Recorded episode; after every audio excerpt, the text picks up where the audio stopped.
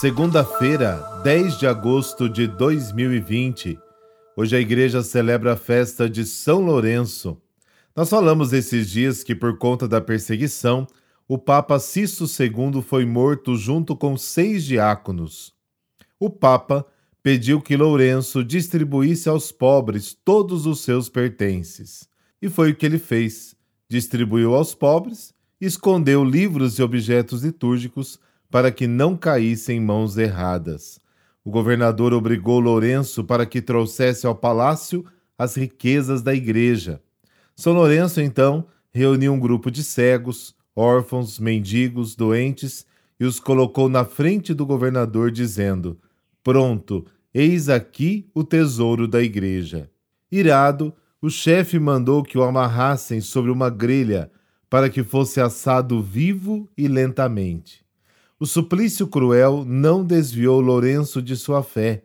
Ele morreu no dia 10 de agosto de 258, rezando pela cidade de Roma. São Lourenço é padroeiro dos diáconos permanentes. Muitas comunidades têm essa presença diaconal que enriquece e colabora com a nossa igreja. Rezemos por eles e agradeçamos a Deus a vocação de servir.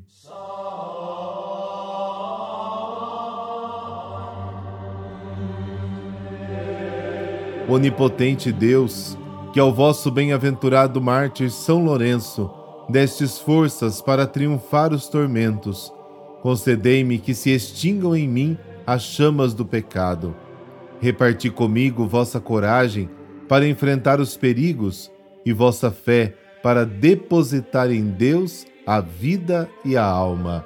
Por Cristo nosso Senhor, que convosco vive e reina para sempre. Amém.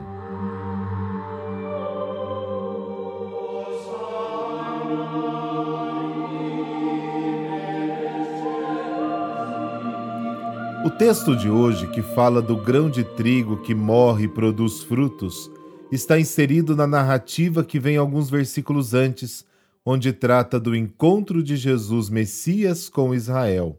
O povo eleito recusa reconhecer Jesus como Messias eles esperavam um Deus poderoso, a exemplo dos reis que conheciam, e Jesus se apresenta como humilde servo de Javé.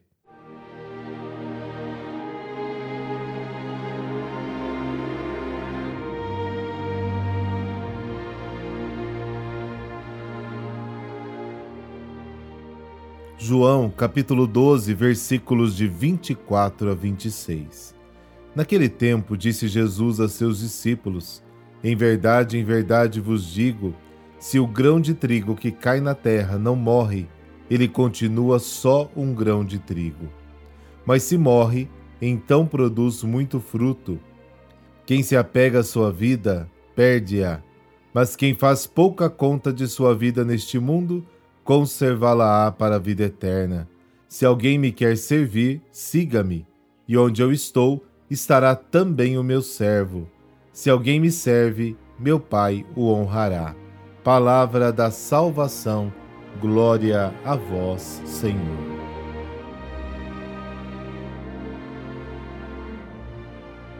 O dom da sua vida é descrito por Jesus através de uma mini parábola. O momento crucial da sua vida é descrito com elementos agrícolas para que a sua mensagem seja atraente e imediata. É o conto de uma semente que começa a sua história no buraco escuro da terra, onde pega umidade e apodrece. Na primavera brota um caule verde e no verão uma espiga carregada de grãos. O foco da parábola está na produção dos frutos. Os padres da igreja dos primeiros séculos entenderam esta dinâmica da semente que chega à terra como símbolo da encarnação do Filho de Deus. No solo, a impressão que se tem é que a força vital da semente está destinada a se perder, porque ela apodrece e morre. Mas vem então a surpresa da natureza, o profundo segredo desta morte é revelado. Jesus sabe que a morte está prestes a se apresentar para ele mas ele não a vê como um animal que devora. É verdade que tem características de escuridão e finalização, mas para Jesus contém uma força secreta, como acontece num parto, um mistério de fecundidade e vida. Entendemos agora uma outra expressão de Jesus: quem quiser salvar a sua vida, vai perdê-la. E quem perder a sua vida por causa de mim, vai salvá-la. E é verdade. Quem considera sua vida friamente como uma propriedade sua e vive no seu próprio egoísmo, é como uma semente fechada em si mesma e se torna sem perspectiva da verdadeira vida.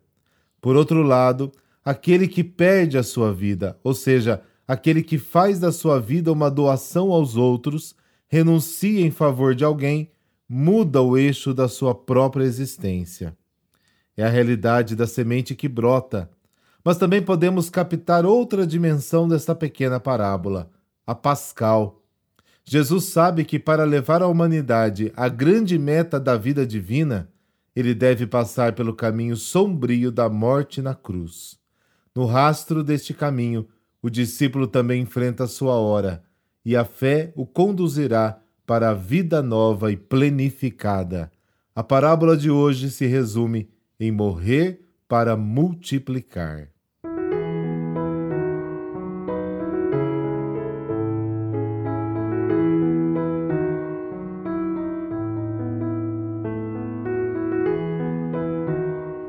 Comecemos a nossa semana com mais uma frase da imitação de Cristo. Abre aspas. Todo desejo desordenado causa inquietação. Os orgulhosos e avarentos nunca estão tranquilos.